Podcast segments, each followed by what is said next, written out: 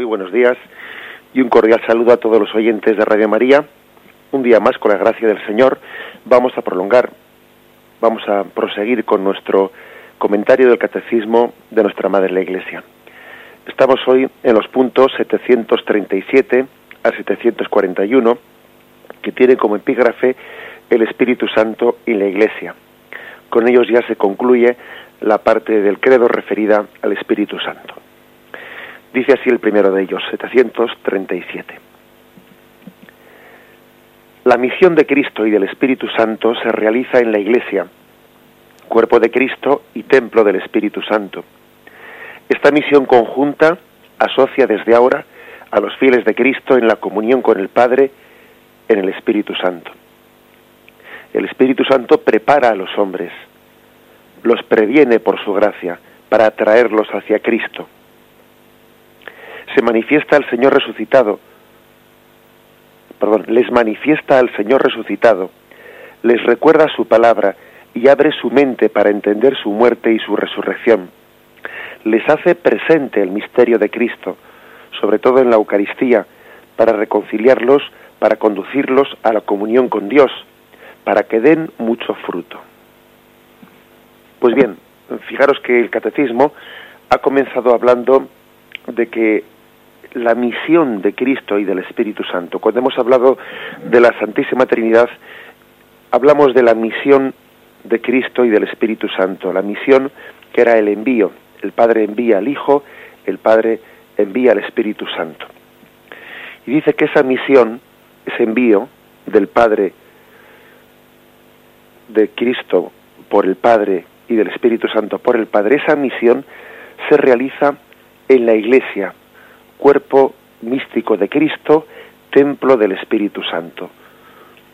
Se le da aquí ya de entrada dos nombres, dos nombres de carácter místico a la Iglesia que pueden llegar a ser sinónimos. Cuerpo de Cristo, cuerpo místico de Cristo, y templo del Espíritu Santo. Cualquiera de los dos es adecuado, totalmente adecuado para designar cuál es el misterio de la Iglesia. ¿Por qué se les designa con este término místico? templo del Espíritu Santo o cuerpo místico de Cristo? Pues el, catecismo ha dado la razón de ser. Pues porque el envío de Cristo por parte del Padre, el envío del Espíritu Santo por parte del Padre, esa misión, ese, ese envío, tiene lugar dentro de la Iglesia. La Iglesia es el lugar especial, ¿no? En el que el Hijo y el Espíritu Santo enviados por el Padre pues actúan. Y luego, después de esta afirmación, eh, parece que este punto del catecismo se pone a describir cuál es esa misión, cuál es esa acción del, del Espíritu Santo en el seno de, de su iglesia, cómo actúa, cómo actúa. Y bueno, pues aquí, a la hora de, de describir las acciones, dice, les recuerda su palabra, y abre su mente. Lo cual quiere decir que aquel episodio ¿no? de los discípulos de Maús, en el que Jesús les recordaba y les iluminaba como todo lo dicho por los profetas en el Antiguo Testamento referente a Jesucristo se estaba cumpliendo, se había cumplido, ¿no? En la pasión y resurrección de Jesús, ese abrirles la mente, ese descubrirles el sentido interno de la palabra, es una acción del Espíritu Santo abrirles al, al conocimiento interno de la palabra. Esto es algo muy importante porque nosotros, cada vez que acudimos a la Santa Misa y se nos proclama la palabra, cada vez que abrimos el libro de la Biblia en nuestra casa, tenemos que pedir al Espíritu Santo que nos ilumine el sentido interno de esas palabras. Eso, eso explica por qué algunos santos, como Santa Teresa de Jesús, decían que cada vez que leían la palabra de Dios, se les descubría un sentido nuevo que hasta entonces les estaba oculto. ¿Por qué? Pues porque aunque en ese texto de papel pues ponga lo mismo que la vez anterior que lo abrió y ha leído el mismo texto, sin embargo el Espíritu Santo le ha iluminado un sentido interno, un sentido que antes le permanecía oculto. Por lo tanto, el Espíritu Santo no solo actúa pues iluminando, inspirando al autor sagrado que escribió el libro de la Biblia. También el mismo Espíritu actúa iluminando al magisterio de la Iglesia para interpretarlo correctamente y también iluminando al fiel cristiano para que al leer esa Sagrada Escritura en comunión con ese magisterio, ilumine la inspiración personal que quiere decirle a él. Fijaros si es el mismo espíritu. El mismo espíritu inspiró a un autor sagrado para poner escrito algo que iba a ser palabra de Dios. El mismo espíritu inspira a la Iglesia para que al ser leído ese texto en bueno, pues dentro de la comunión de la Iglesia, la Iglesia lo interprete y elabore un magisterio y una interpretación pues ajustada eh, al Espíritu Santo dentro de a la iluminación del Espíritu Santo dentro de la Iglesia. Pero ojo, ahí no termina la iluminación del Espíritu, no termina en el autor sagrado que lo escribió o en el magisterio de la Iglesia que lo interpreta desde la tradición, no, también la iluminación del Espíritu Santo llega también a cada uno de nosotros que leemos la palabra, escuchamos la palabra y se nos ilumina el sentido interno de esa, de esa palabra, lógicamente en comunión con el sentido del autor sagrado que lo escribió y del magisterio de la iglesia que lo interpretó, pero es que ahora hay que aplicárselo personalmente. Hasta que uno no llegue a entender que esa palabra es para mí, está dicha para mí, aquí, en este momento y en esta circunstancia de mi vida, hasta que no lleguemos ahí, esa palabra no es palabra viva, es palabra de libro. Y esa palabra le falta la iluminación del Espíritu Santo para aplicarla a nosotros. Por eso dice este punto del, del catecismo, que nos recuerda su palabra y abre nuestra mente para entenderla. Eso es palabra viva. Y hasta que, pues hasta que no lleguemos ahí, hasta que no pidamos la luz del Espíritu Santo, no deja de ser una palabra, pues eso, ¿no? Pues una palabra del, del libro. Una palabra que sí puede ser magisterial, pero que el magisterio no quiere solo aclararnos las ideas, sino que quiere iluminarnos la vida. Quiere iluminarnos la vida, nuestra vida concreta, en estas circunstancias que estoy viviendo ahora, en medio de, de mis cruces. Bien, pues esa es una de las funciones ¿no? que tiene el Espíritu Santo. Les recuerda su palabra, abre su mente para entender su muerte y resurrección, pero también dice, prepara a los hombres, los previene por su gracia para traerlos hacia Cristo. Es decir, que hay una, una atracción mm, del Espíritu Santo preparando las almas para el encuentro con Cristo.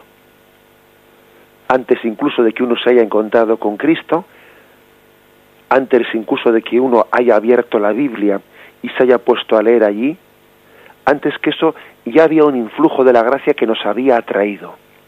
De hecho, si hemos llegado a la iglesia, si hemos llegado a abrir la Biblia, si alguien en un momento determinado pues, se ha sentido, eh, digamos la palabra, tocado, ¿eh? por decir de alguna forma, ¿no? Tocado pues para acercarse a esa Biblia que está inspirada por el Espíritu Santo, es porque ya la gracia del Espíritu Santo le había atraído personalmente. Les, nos previene por su gracia para atraerlos hacia Cristo. Esa famosa afirmación del Evangelio de San Juan, nadie viene a mí si mi Padre no lo atrae.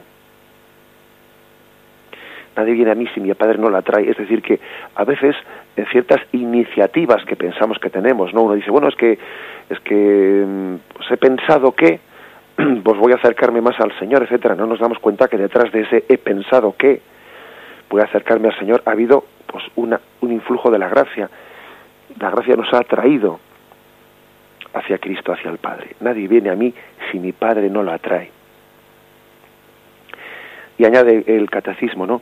Les hace presente el misterio de Cristo. Eso de les hace presente el misterio de Cristo es algo muy importante porque sin el influjo del Espíritu Santo, pues eh, el misterio de Cristo pues permanece como una historia pasada. Cuando vamos a la a la proclamación de la palabra y el sacerdote después de introducir el evangelio comienza diciendo, en aquel tiempo dijo Jesús a sus apóstoles, bueno, pues fijaros, cuando se dice en aquel tiempo, el que lee esa palabra, el que escucha esa palabra, sin dejarse atraer por el Espíritu Santo, lo escucha como una historia pasada. En aquel tiempo, y dice uno, bueno, esto, eso como que es una historia pasada, ¿no? Sin embargo, el que está atraído por el Espíritu Santo e iluminado por él, se dará cuenta de que se le hace presente esa palabra, que no es una historia del pasado, sino que es perfectamente viva y presente en este momento en mi vida. Está dicha por mí. Está dicha por mí. Con, un, como una especie de referencia directa de Jesús en nuestra vida. Tal y como San Antonio, por ejemplo, se cuenta de él, ¿no? Que entrando en una iglesia, llegó tarde y llegó el momento en el que el evangelio, en el evangelio se proclamaba pues el episodio del joven rico. Déjalo todo véndelo a los pobres ven y sígueme. Y entonces en ese momento San Antonio que acababa de entrar en la iglesia tuvo una iluminación del Espíritu Santo de que esa palabra estaba dicha por él estaba escrita desde todos los tiempos para que él la escuchase en ese momento. Y fue y lo hizo literalmente. Y lo dejó todo para seguirle al Señor a eso se, a eso se le, se le llama, ¿no? Pues dejarnos conducir por el Espíritu Santo, dejarnos fecundar por Él, porque luego al final dice este punto del catecismo, para conducirnos a la comunión con Dios, para que demos mucho fruto, sin, este, sin esta acción del Espíritu Santo no damos fruto porque la carne es estéril y nosotros sin el Espíritu Santo somos carnales, y por mucho que nos rompamos los cuernos, pues de la carne pues viene lo que viene y, y sin el Espíritu Santo pues somos estériles. Por eso dicen los salmos, si el Señor no construye la casa, en vano se cansan los albañiles. Si el Señor no guarda la ciudad, en vano vigilan los centinelas. Es inútil que madruguéis que veléis hasta muy tarde, que comáis el pan de vuestros sudores. Dios los da, Dios se lo da a sus amigos mientras duermen. Es decir, ese salmo tan, tan bello y tan impresionante viene a decir, mira, ya te puedes romper los cuernos, ya te puedes dejar ahí la piel, ¿no? Como el Espíritu Santo no, no haga fecunda tus obras y tus esfuerzos, lo que, te estás, lo que estás haciendo es gimnasia. Lo que es cierto. ¿eh? Los esfuerzos humanos no pasan de ser gimnasia totalmente inútil, mientras que el Espíritu Santo no, no fecunde nuestras obras. Ahí hay unos textos de referencia, que son Juan 15, versículo 5, versículo 8 y versículo 16, que dice, Yo soy la vid, vosotros los sarmientos. El que permanece en mí y yo en él, ese da mucho fruto, porque separados de mí no podéis hacer nada. La gloria de mi Padre está en que deis mucho fruto y seáis mis discípulos. No me habéis elegido vosotros a mí, sino que yo os he elegido a vosotros y os he destinado para que vayáis y deis fruto y que vuestro fruto dure. De modo que, lo que todo lo que pidáis al Padre en mi nombre os lo conceda este texto del Evangelio de San Juan, que habla de la vid, los sarmientos, que también nos evoca lo que eh, ayer ya mm, hablábamos, ¿no? De ese ser injertados en la vid, ¿no? Ser injertados en la relación entre Cristo y el Padre, que es lo que el Espíritu Santo hace en nosotros, injertarnos, ¿no? En esa filiación divina que tiene Cristo con el Padre. Llega, llega a, a decirnos que nuestras obras, dan fruto, son salvíficas cuando están, cuando parten de ese injerto, cuando reciben la gracia de ese injerto. Separados de él, pues, eh, pues no somos nada. ¿eh? Nada sin Dios, nada sin el Espíritu Santo. Y con él todo lo podemos. Con todo lo podemos en aquel que nos conforta, todo lo podemos en el Espíritu Santo. Ese es una, un concepto importantísimo de, Fijaros, y esto no es, porque alguno, eh, visto esto desde fuera, visto esto pues desde una perspectiva de quien no tiene fe, podría decir, bueno, pues eso es una espiritualidad en la que no hay autoestima, porque claro, pues porque eso de que no somos nada sin Dios, eh, pues parece que es una especie de imagen de, de desprecio de lo humano, es que y claro el que el que escucha eso sin entender el misterio de Dios le puede parecer que, que estamos hablando en unos términos de falta de autoestima de, es que es que eso es no entender nada ¿eh? eso es no entender nada porque la gran dignidad del hombre está en ser hijo de quien es está en estar insertado en esa en esa relación divina está en ser elevado a donde ha sido elevado entonces cómo decimos que eso no es que decir que sin la gracia de Dios no somos nada, eso es no tener autoestima. No, es que precisamente estimamos inmensamente nuestra vida, pues no únicamente por nuestras cualidades naturales, sino por quién es el que nos las dio. Y segundo, ¿a dónde hemos sido elevados? ¿Eh? O sea, que lejos de ser una falta de autoestima, es todo lo contrario. Es valorar y estimar nuestra vida pues en un grado supremo. Porque uno uno se valora en función de, de quién, por quién es amado y a qué ha sido destinado. O sea, que lejos de ser una falta de autoestima es una, una estima plena, ¿no? Hemos sido, por lo tanto, conducidos a la comunión con Dios, dice este, este punto del catecismo. Esta es la obra del Espíritu Santo, de aquel que ha sido enviado y en la Iglesia, en la Iglesia hace, hace de la Iglesia el lugar de la comunión, el lugar en el que entramos en comunión con Dios Padre, en Cristo, en la humanidad del Cristo y la inhabitación del Espíritu Santo. Lo vamos a meditar y continuamos.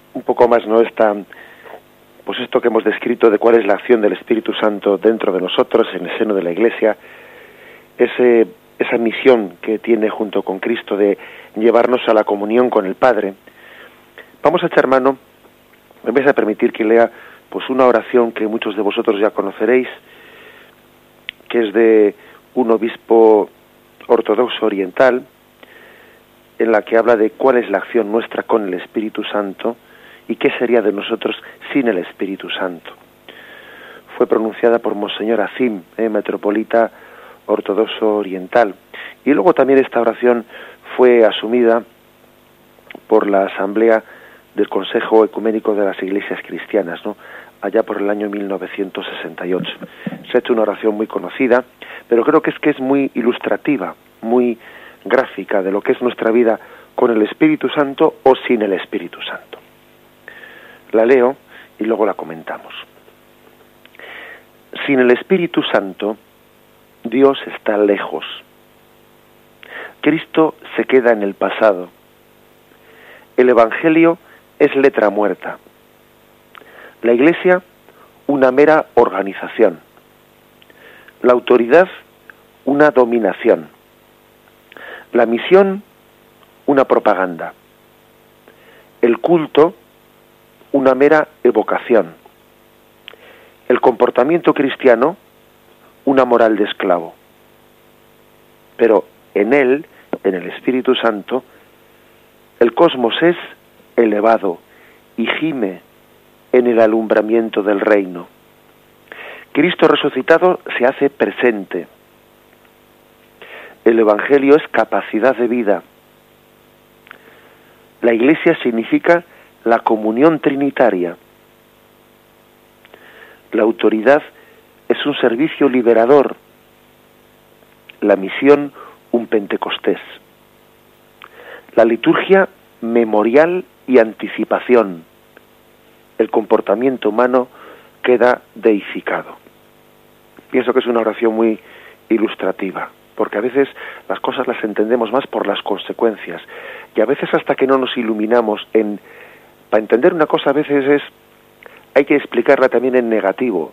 ¿Qué sería sin esto? ¿Eh? A veces hasta que no explicamos en negativo una cosa, ¿qué sería de lo contrario? Pues, eh, pues no, llegamos a, comprender la afirmación eh, positiva. En efecto, no, sin el Espíritu Santo Dios está lejos. Es curioso que a algunas personas pues les parece que Dios es un concepto lejanísimo cuando te dice no, algo habrá, algo habrá ahí arriba. ¿eh?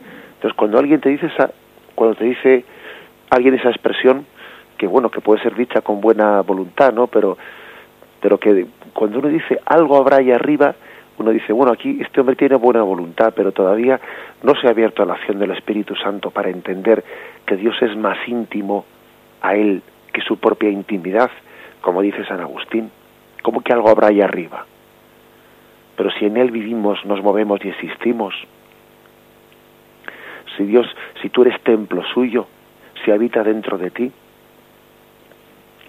si cuando todavía no nos hemos eh, abierto a la acción del Espíritu Santo, pues uno tiene esa sensación de lejanía que con el Espíritu Santo es totalmente contraria. Lo mismo que hemos dicho antes, ¿no? Ese sentido de que Cristo queda en el pasado o Cristo vive. Es pasar de esa, de esa especie de percepción de en aquel tiempo dijo Jesús, como si fuese la historia de no, no. Si lo que uno dice, Cristo se me hace presente, Cristo camina junto a mí. Yo soy el discípulo de Maús junto a quien Jesús camina y me abre el entendimiento a través del Espíritu Santo a la, a la interpretación de la palabra. El Evangelio no es una letra muerta, es letra muerta sin el Espíritu Santo. Con el Espíritu Santo es letra viva, ¿no? Pues como cuando alguien se deja iluminar, que lo hemos comentado en alguna ocasión, y de repente piensa en la, en la iglesia que es que eso que ha escuchado, como si lo hubiesen dicho por él. Dice, pero bueno, ¿me han hecho una indirecta a mí o qué? ¿Es que alguien sabía esto que me ha ocurrido? Si parece que me han, que me han echado una, una indirecta en eso que eh, se ha proclamado en el Evangelio o la explicación que ha dado el sacerdote, es que claro, el Señor te ha echado una indirecta. Sin el Espíritu Santo, dice esta oración, la Iglesia es una mera organización, claro, como lo ve, como lo ve el mundo que no tiene fe y que nos ha dejado iluminar por el Espíritu Santo. ¿Qué ve en la Iglesia? Pues eso, ve los curas, los obispos, ve una especie de organización más, más o menos curiosa, más o menos, bueno, pues ve eso, una organización. No es capaz de ver más allá de eso, no es capaz de ver la comunión de la Trinidad en el seno de la Iglesia, no es capaz de ver en la Iglesia el cuerpo místico de Cristo, no es capaz de ver el templo del Espíritu Santo, se queda, pues se queda en lo que se queda, claro. La misma misión, el mismo apostolado, sin el Espíritu Santo, el apostolado que es, pues hacer una propaganda, mantener una estructura. Claro, pues eh, ciertamente es así. Uno sin el Espíritu Santo no entiende que está siendo enviado por Dios para, para llegar a los demás, que, que el Señor quiere eh, mm, servirse de nuestros, de nuestros labios, de nuestras manos para acariciar a los demás. Es que eso no lo ve. Lo que piensa es que está haciendo propaganda y a las catequistas pues les preguntarán a vosotros cuántos pagan en la iglesia, porque porque ¿por qué vais, por vais ahí, no? Pues es lo que pensarán. Ellos piensan que la misión es una propaganda, ¿no? Y no entenderán que alguien, pues, bueno, pues sin tener un interés material absolutamente para nada, pues va ahí, ¿por qué? Va ahí porque se siente movido por el Espíritu Santo y está presente en la iglesia porque quiere prestarle al Señor sus manos, sus labios, sus pies para prolongar su obra entre nosotros. Por ejemplo, pues sin el Espíritu Santo el culto es una mera evocación, dice esta oración, ¿no? El culto, pues es verdad, uno va a la iglesia y allí se hace una especie de ritos y sin el Espíritu Santo, a lo sumo, hay gente que dice, pues está bonita la ceremonia, ¿eh? uno se relaja mucho. Va allí y se relaja, pues que si la música es bonita y, y si, bueno, hay gente que te puede ir a un monasterio de benedictinos donde se celebra la liturgia solemne y va por el gusto estético, porque le parece que es un sitio en el que relaja mucho y con el estrés de vida que llevamos hoy en día, pues conviene buscar lugares de relajación. Bueno, pues es que todavía esa persona, por mucho, por mucha sensibilidad buena que, tiene, que tenga, que se la reconocemos, ¿no? Porque más valdrá que se acerque ahí que no, pues no sé, a un espectáculo de esos desquiciantes, pero sin embargo, mm, pues todavía nos ha dejado inundar del Espíritu Santo y ver que eso no es un espectáculo estético, la liturgia. La liturgia no es una mera evocación, la liturgia es hacernos presente en la liturgia celestial en la que Cristo ofrece su vida al Padre. Y es hacernos partícipes, pues el Espíritu Santo nos introduce ¿no? en una iglesia que alaba a Dios y siente su vocación en dar gloria a Dios que es nuestra vocación definitiva. Eh, lo primero es sin el Espíritu Santo, lo segundo es con el Espíritu Santo. Incluso la moral, también dice esta oración, ¿no? La moral. La moral es una, una moral de esclavo. Sin el Espíritu Santo, pues eh, la moral es una serie de obligaciones, mandatos, eh, pues, pues que, bueno, pues poco más que eso, poco más que eso. Eh, prohibiciones y mandatos. Que por cierto, de paso ya comento que este es uno de los de los aspectos en los que se centra el punto 740 del catecismo. Las maravillas de Dios ofrecidas a los creyentes en los sacramentos de la Iglesia producen sus frutos en la vida nueva en Cristo, según el Espíritu. Claro, cuando alguien es movido por el Espíritu Santo, entiende que la moral es vida en Cristo vida según el Espíritu. La moral es el estilo de vida de quien se deja mover por el Espíritu Santo. La moral es el estilo de, vida de quien vive en Cristo. Claro, cuando uno, cuando uno no entiende esto, pues lo único que se le ocurre es que la moral es prohibiciones, mandatos, más o menos caprichosos por parte de la Iglesia. Pero no se le ocurre pensar que la moral es vivir en Cristo según su, según su espíritu, dejarse mover por el Espíritu Santo. Eso no lo ve. Todo lo que ve es mandado, prohibido. Parece que todo lo que a uno le apetece está prohibido. Y lo que no le apetece se lo mandan. Esa es la sensación que tiene uno cuando no se deja mover por el Espíritu Santo. Vamos a ser claros. Por eso no, pues, por eso esta, esta oración es mm, hermosa, porque después de haber dicho qué es lo que le ocurre a uno cuando está sin el Espíritu Santo, finalmente describe, eh, y con el Espíritu Santo todo es distinto. El cosmos es elevado y gime en el alumbramiento del reino. Gime, que por cierto, leo así también comento el punto 741, mm, que pertenecía a los puntos que hoy interpretamos. El Espíritu viene en ayuda de nuestra flaqueza pues nosotros no sabemos pedir como conviene, mas el Espíritu mismo intercede por nosotros con gemidos inefables. El Espíritu Santo, artífice de las obras de Dios, es el maestro de oración. O sea, es decir, que, es, impresionante esta expresión de Romanos 8:26. El Espíritu Santo gime con eh, gemidos inefables. Está como alumbrando el reino de Dios en este mundo.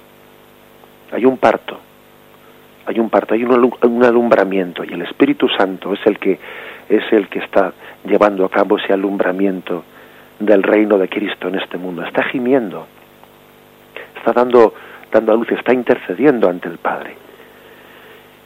Por eso el, eh, quien vive ¿no? en el, fecundado por el Espíritu Santo gime pues en este alumbramiento. Ve que Cristo está presente, que el Evangelio es capacidad de vida, ve la capacidad renovadora del Evangelio, la experimenta, se da cuenta de que, de que con el Evangelio el mundo puede ser transformado, puede ser hecho un mundo nuevo, que la iglesia no son solo sus paredes, los curas, los obispos, la torre, el campanario, que la iglesia es la comunión trinitaria, que la liturgia pues no es, eh, no es únicamente un rollo. No, que la, que la liturgia es un memorial, una anticipación, y que el comportamiento humano, pues no se trata de usos, de costumbres, de mandatos, de prohibiciones, sino que es una deificación, que el hombre es elevado pues a la a vivir en Cristo según Dios, según el Espíritu de Dios, vivir según el Espíritu y no según la carne. Esta oración hermosa, ¿no? de Monseñor Afín, este metropolita ortodoxo oriental, pues bueno, nos puede servir para hacer este comentario del catecismo. Lo que es el mundo, lo que es la vida, ¿no? Sin el Espíritu Santo o lo que es la vida con el Espíritu Santo. Lo meditamos un poco antes de continuar.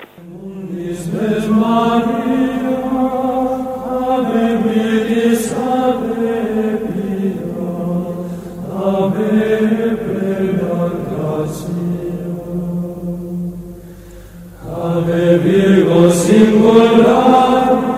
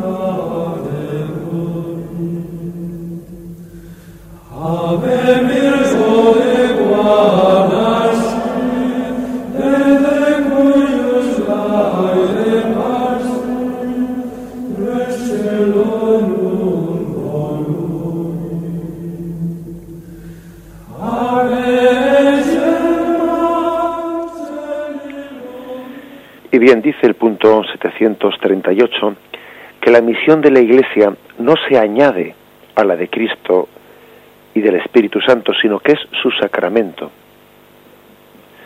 Es hermosa esta expresión. La misión de la Iglesia no es un añadido a la de Cristo y a la del Espíritu Santo, sino que es su sacramento.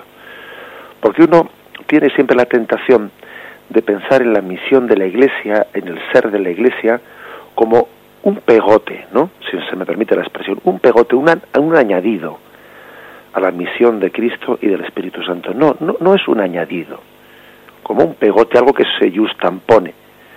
No es algo justapuesto. No, Señor, es algo, es algo que se, mm, que es su sacramento. La Iglesia es el sacramento de la misión de Cristo, de la misión del Espíritu Santo. El Padre envió al Hijo el Padre envió al Espíritu Santo. Y el sacramento de esa misión es la Iglesia. Está como fundidos.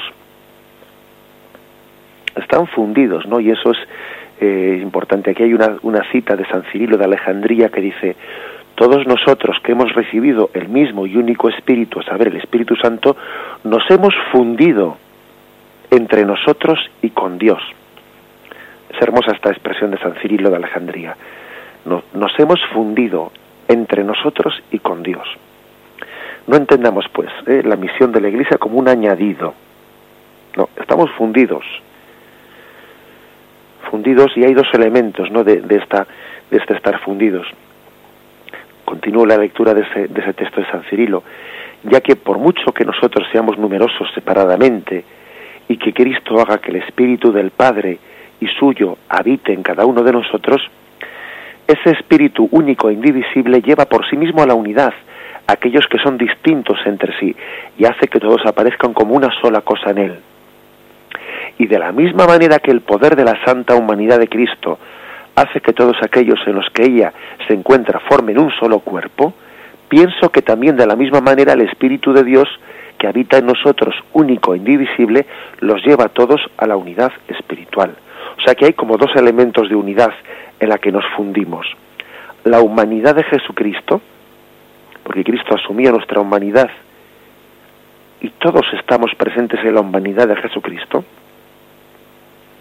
Es como también si de alguna forma pudiésemos decir que Él se ha encarnado en el seno de María en, todo, en toda la humanidad de los hombres, místicamente de una forma ¿eh? pues así podemos decir lógicamente pues eh, pues de una manera mística pero podemos decir que al tener Jesús la misma humanidad al haberse encarnado en, en, la misma humanidad a la que nosotros pertenecemos estamos todos unidos a Cristo ese es un elemento de unión tremendo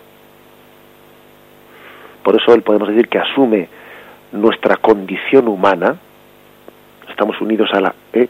a la humanidad de Jesucristo y también el Espíritu Santo es otro, otro elemento de unión por el que estamos fundidos, según dice San Cirilo de Alejandría. Nos lleva a todos en una, en una unión única e indisoluble. Son dos elementos de unidad. Fijaros, em, esto que es la Iglesia, que aquí existe el catecismo, que no es un añadido, que es que es un sacramento, una, una visibilización, ¿no? un hacer visible en lo que es la misión de Cristo y, del Padre, bueno, pues también es bueno buscar alguna fórmula catequética para transmitirlo. ¿sí? Alguna fórmula catequética. Y aunque en alguna ocasión lo he apuntado, vuelvo a, explicitar con más detalle pues un, una imagen catequética que creo que nos puede servir para expresar esta unión de misterio y para expresar cómo la Iglesia no es un añadido, no es un pegote, no es algo justapuesto, no, no sino que es algo fundido ¿eh? con esa misión de Cristo de la Iglesia. Y el ejemplo catequético es el siguiente. Imaginaros un árbol, un árbol cuyas raíces profundas están debajo de la tierra. Lógicamente son invisibles para nosotros, porque si no cogemos una azada y empezamos a levantar la tierra, las raíces no las vemos ya. Bien, esas raíces son imagen de Jesucristo lógicamente es un ejemplo. Como todo ejemplo, eh, pues hay que cogerlo en tanto y cuanto nos sirva, lo cogemos. En tanto y cuanto, pues un ejemplo, pues, pues lo dejamos. Pero bien, las raíces son como Jesucristo. ¿Por qué, ¿Por qué llevamos aquí esto a las raíces? Porque la humanidad de Cristo ahora mismo ya no es visible para nosotros. Ascendió a los cielos y entonces nuestros sentidos ya no perciben a Jesucristo. Las raíces son Jesucristo. Es como eh, la vid de la cual chupamos, ¿no? Pues, pues, pues por la vida, las raíces, Jesucristo nos da la vida del Padre. Las raíces. El tronco, el tronco del árbol, ese tronco es la iglesia, que está fundada sobre Cristo. La vida de Cristo se recibe en la iglesia. La iglesia es visible, el tronco del árbol es visible, a diferencia de las raíces que están debajo son invisibles. El tronco no sería nada sin las raíces, el tronco ni siquiera hubiese surgido sin la raíz. Por ese tronco, por los vasos capilares de ese tronco, corre la savia que viene de Cristo. Y esa savia que viene de Cristo y que viene del Padre, pues es, es el Espíritu Santo. El Padre es, el Padre podemos, podemos poner este ejemplo que es la tierra. Bueno, el Padre lo es todo, ¿no? Pero del Padre nos da el Hijo y por las venas de ese tronco de esa iglesia corre el Espíritu Santo. Y ese Espíritu Santo se nos da en los frutos de ese árbol que son los sacramentos, que es los sacramentos de la iglesia.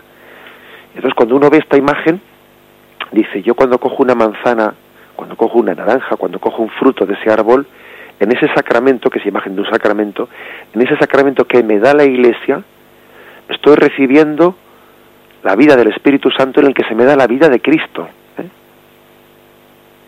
El, Espíritu, el Espíritu Santo corre por las venas de la Iglesia, que es la vida de Cristo. Corre por las venas de la Iglesia. Yo, al recibir los sacramentos, estoy recibiendo la vida de Cristo en el Espíritu Santo. Es muy importante, por lo tanto, que tengamos una visión de la Iglesia es sacramento del envío de Cristo y del Espíritu Santo, y no, y no un pegote. Esta es una imagen que a mí pues, personalmente me ha servido a la hora de explicarla a los jóvenes y a los niños pues para ver eh, esa conjunción de misterios. Y la iglesia, pues bueno, pues mucha gente se queda pues en la corteza del tronco, se queda en la corteza, se queda en la fealdad o en la belleza de la corteza. A veces la corteza ya sabemos lo que ocurre, que viene alguien y le pega con una navaja, eh, le pega un tajazo, hace de allí una especie de, pues, pues la, la, fea, escribe algo con una navaja en la corteza, pues eh, puede ocurrir muchas cosas, pero sin embargo todo ello no deja de ser superficial, porque por muy embellecida o afeada que esté la corteza de un tronco, lo importante ciertamente es lo que guarda en sí, dentro de sí. Lo importante de un tronco es lo que no vemos, cómo por, por, por, por su interior pasa la vida de Cristo en el don del Espíritu Santo. Eso es lo importante. Y así como hay personas pues que en la Iglesia ven sus instituciones, sus normas, su autoridad, su no sé qué, bueno, pues sin embargo, eh, sin el Espíritu Santo se les está quedando eh, oculto lo principal del misterio de la Iglesia. Pues así, por ejemplo, quien ve la Iglesia sin el Espíritu Santo ve en ella pues una autoridad de dominación. Esta gente intenta controlar a la gente con, su, con sus normas, pero hombre, por Dios, si te abrieses a la luz del Espíritu Santo entenderías que es un don de liberación, es un servicio de liberación del hombre. No un intento de dominación, sino un servicio de liberación. Todo consiste en quedarte en la corteza de ese tronco o ver que por sus vasos capilares es el Espíritu Santo el que corre y nos da la vida de Cristo, ahora ascendido a los cielos. Y en los sacramentos recibimos ese don de la vida divina en el Espíritu Santo. Bien, quedémonos aquí. Y concluimos de esta forma el comentario del Catecismo Nuestra Madre la Iglesia, pidiendo que este mismo Espíritu Santo del que hemos hablado, y además hoy ya concluimos esta parte referida al Espíritu Santo, y entraremos a partir de mañana, Dios mediante, pues en la parte del credo que es credo en la Santa Iglesia Católica, después de haber concluido esta referida al Espíritu Santo. Pedimos que este mismo Espíritu Santo del que hemos hablado, pues hable también a través nuestro pues a, a todos aquellos con los cuales vamos a, a ser hoy bueno a relacionarnos que seamos testigos suyos que dejemos que él hable por nosotros y podamos ser también instrumentos suyos para iluminar a nuestros hermanos. Vamos a dar paso ahora en el programa a la intervención de los oyentes. Podéis llamar haciendo vuestras preguntas o haciendo vuestras aportaciones llamando al teléfono 917 107 700 917 107 700 días,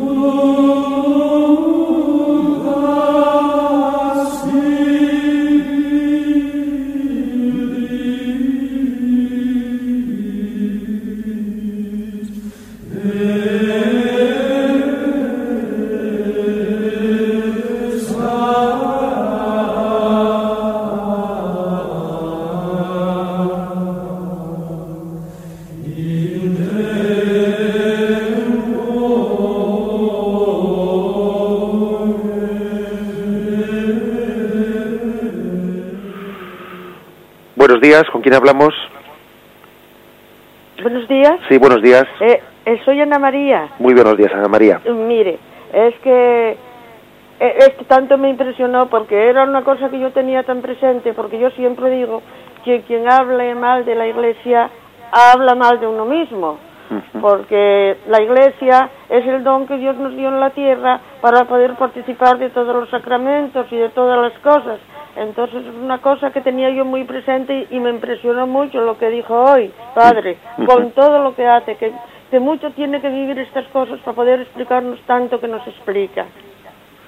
Bien, pues muchísimas gracias por su aportación. ¿eh? Algún comentario ya la voy a hacer por la radio. Muchísimas gracias. Bueno, Bueno, pues la verdad es que eh, lo que dice esta oyente también me, me llama la atención, ¿no? Quien habla mal de la Iglesia habla mal de uno mismo. Pues no, pues no es poco decir eso. ¿eh? No es poco decir. Me parece que es una una imagen también bien gráfica. Porque claro, pues que es entender que no solamente la Iglesia pues es el cuerpo místico de Cristo y es el templo del Espíritu Santo, pues es que la Iglesia soy yo, soy yo porque yo también estoy llamado a ser ¿eh? la prolongación del cuerpo de Cristo y el templo del Espíritu Santo. Luego es echarse piedras contra el propio tejado.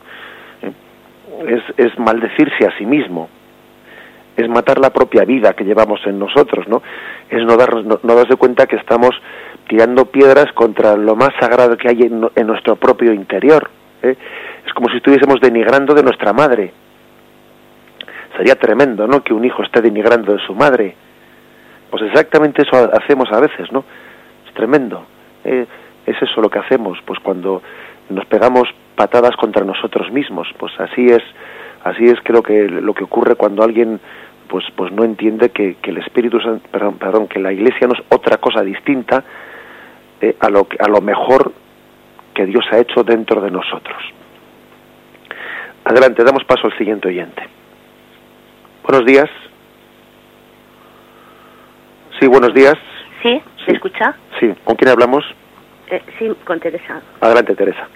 Eh, mire, que quería plantear una cosa muy breve, pero, mm, a ver, eh, no, es, no es hacer una crítica a la Iglesia para nada, sino el planteamiento es que si el Espíritu Santo, eh, mm, bueno, mm, casi es una afirmación también, pero Sí, es una duda, perdón, que el, o sea, el Espíritu Santo asiste igual, o sea, o se vale de los errores de las personas en, como ig- iglesia organización, o sea, en la iglesia organización, en, en, lo que son, somos las personas eh, bautizadas, que estamos, no sé si lo estoy explicando bien. Sí, sí, sí, yo creo que usted lo explica. Y, y bueno, pues eh, eh, a veces, mm, pues luego la, hay personas que se quedan dañadas y entonces eh, mm, como que se alejan o, o ese tipo de cosas, pero además en- no en plan pequeño, sino Ya. le han podido hacer daño a otra- persona, a esa persona y se aleja de la iglesia. Entonces, pienso yo que el Espíritu Santo eh, sigue trabajando en actuando en, en esa persona que, que se ha alejado por por por quizá pues por un, un- bueno pues porque se le ha hecho daño o sea o se ha sentido dañada o, o bueno no lo sé explicar mejor De acuerdo, sí, yo voy a intentar también dar alguna palabra sobre lo que me dice. ¿eh? Le agradecemos mucho su llamada. ¿eh? Gracias. Adelante. Bueno, pues la verdad es que yo creo que el Espíritu Santo mm, lleva adelante, ¿no? Pues el don de el don de Dios en su Iglesia. Pues no sé si decir exactamente a pesar de nuestros pecados, pues claro, a pesar de ellos, pero incluso también misteriosamente a veces también hasta pues hasta sirviéndose de nuestras de nuestros defectos porque claro yo creo que también cuando alguien ve ve que los pecados de de los de, de los miembros que formamos la iglesia no pues alguien le puede le pueden escandalizar o apartar de Dios que ciertamente es una gran responsabilidad no que tenemos todos de que de que nosotros escandalicemos a alguien o la alejemos de Dios. Yo muchas veces os confieso que personalmente suelo pedirle al Señor Señor que por mi culpa nadie se aleje de ti ¿eh? no quisiera ser yo jamás motivo no de, que alguien se aleje de ti. Señor te pido que me lleves de este mundo antes de que alguien por por mí se aleje de ti ¿eh? y, y bueno pues yo creo que esa petición tenemos que hacerla todos no pero también permitidme una cosa no y es que yo creo que cuando vemos los pecados de los miembros que formamos la iglesia pues pues ese un mismo pecado a una persona le lleva a sentirse todavía más más eh, vocacionada a rezar por la iglesia y a entregarse por ella y a otro que lo ve sin fe le lleva a alejarse de la iglesia, ¿no? Con lo cual creo que hasta los pecados de los miembros que formamos la iglesia, pues tenemos también que verlos verlos dentro del plan del Espíritu Santo de que nosotros seamos un instrumento de, de, de, entrega, de purificación, de renovación de la Iglesia. ¿eh? Igual que, pues, cuando la Iglesia tenía eh, sus pecados y, y, tenía sus errores, pues hubo, pues, un, pues una persona como Lutero que decidió romper con la Iglesia. Sin embargo, hubo otros reformadores que dentro de la Iglesia como San Ignacio de Loyola, como, como tantísimos otros, lo que entendieron es que aquellos pecados de las personas que formaban la Iglesia les tenían que llevar a una reforma y a una entrega de santidad para, pues, para purificar todo lo que la Iglesia hubiese de purificable. O sea que una misma situación en la Iglesia a unos les llevó a romper con ella y a otros les llevó a hacer una reforma interna en la Iglesia. Hoy en día pasa lo mismo. ¿eh? Los pecados de la Iglesia eh, escandalizan a, algunos y les alejan de Cristo y a otros, sin embargo, pues les llevan todavía a, amar más a la Iglesia y a entregarse más por ella. ¿eh? Yo creo que una de las pruebas de que, de que, de que la Iglesia está inhabitada del Espíritu Santo es de que a pesar del pecado de los que la formamos durante dos mil años, la Iglesia sigue adelante. Y con lo burricos que somos, si la Iglesia continúa adelante a pesar de tantos pecados de los que la formamos, es que es un signo inequívoco de que el Espíritu Santo está en ella y actúa en ella. Bien, adelante. Damos paso al siguiente, al siguiente oyente. Mm, buenos días. Buenos días, ¿y con quién hablamos? Eh, sí, José María. Buenos días, José María. Mire, llamo de aquí de Málaga. Eh, era para mm, exponerle simplemente, a veces sabemos muchas cosas, pero creo que quedan cortos estos programas sobre el Espíritu Santo, porque hay tanta riqueza Mire usted, por ejemplo, se ha hablado en estos días sobre la venida del Espíritu Santo. Es verdad que se da el Espíritu Santo en el momento de Pentecostés, pero la acción del Espíritu Santo estaba antes. Incluso a la Santísima Virgen María cubre el Espíritu Santo con su sombra para engendrar a Jesucristo antes de la venida del Señor. Eh, y en muchos otros momentos el Espíritu de Dios ha guiado al pueblo de Israel, como bien conocemos. Sin embargo, ocurre algo particular en Pentecostés creo yo que es el único momento en la historia en el que el Espíritu Santo se da en coinonía, en comunión, se da a la Iglesia. La lengua de fuego, sobre todo el colegio apostólico, representa que el Espíritu Santo lo celebra, lo recibe, perdón, la Iglesia completamente. Anteriormente al, al envío del Paráclito, el Espíritu de la verdad que promete Jesucristo y que esa promesa se cumple, como bien sabemos, y es una base de la fe en el magisterio que tenemos los católicos, porque sabemos que el Espíritu de la verdad está en la Iglesia, porque Cristo lo había prometido enviar y así lo envía, y en esa verdad pues no cabe engaño, pero independientemente de eso también nos da el Espíritu Santo para que con diferentes carismas se enriquezca el mundo y la Iglesia, eh, como bien San Pablo nos lo va explicitando en sus cartas y en sus epístolas. Para mí lo, lo más maravilloso de todo esto es precisamente eso, ¿no? Que todos recibimos el Espíritu Santo. Como usted bien sabe, en el sacramento del bautismo, en el momento de la, de la unción crismal, todos somos profetas, sacerdotes y reyes, ungidos por el Espíritu Santo y con mayor plenitud en el sacramento de la confirmación que nos otorgan los señores obispos.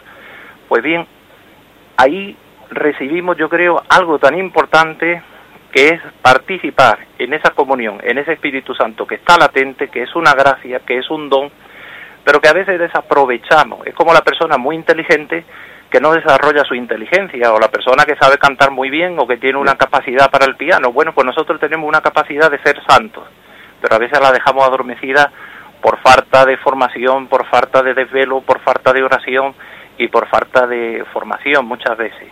Creo que es importante esos matices y también pues en ese talante preguntarle si esta idea es acertada y esa novedad que Jesucristo nos da pues es acertada teológicamente y dogmáticamente desde su punto de vista. De acuerdo, José María, muchas gracias. ¿eh? Bien, pues la verdad es que yo creo que la exposición que ha hecho José María es absolutamente acertada. Es acertada, o sea, que, que ahí el Espíritu Santo ha sido recibido en Pentecostés, que lógicamente ya actuaba antes, ¿no? Y creo que hemos también descrito, pues el mismo catecismo describe cómo el Espíritu Santo pues ya ha estado latente desde el mismo momento de la, de la creación del mundo, pero es verdad que se recibe como como coinonía, como un momento de, de comunión interna que convoca a la Iglesia. ¿eh? El Espíritu Santo inaugura la Iglesia, ¿no? La convoca podemos decir que fue convocada por Jesucristo y es inaugurado por el Espíritu Santo. Jesús convocó el cuerpo de la iglesia y el Espíritu Santo le insufló la vida para que comenzase su vida. ¿eh? Por lo tanto, es una obra conjunta ¿eh? de, la misión de Cristo y de la misión del Espíritu Santo. El Espíritu Santo inicia, ¿no? Da el impulso a la, a la vida de la Iglesia y creo que, que de esta manera, pues, está tremendamente unido pues la, la, la, la función del Espíritu Santo, la de la Iglesia, y la de la obra de la santificación, que es también lo que, lo que nuestro oyente ha subrayado al final. esa obra de la santificación es la que especialmente le apropiamos al Espíritu Santo para que Él lleve a plenitud toda esa gracia de Cristo sembrada, sembrada en nosotros. Concluimos aquí porque nos hemos alargado, pidiendo disculpas a los oyentes que estaban en espera esperemos también poderles darles parte en otro, en otro programa que puedan llamarnos. Mm, damos gracias al Señor, continuaremos mañana si Dios quiere. Alabado sea Jesucristo.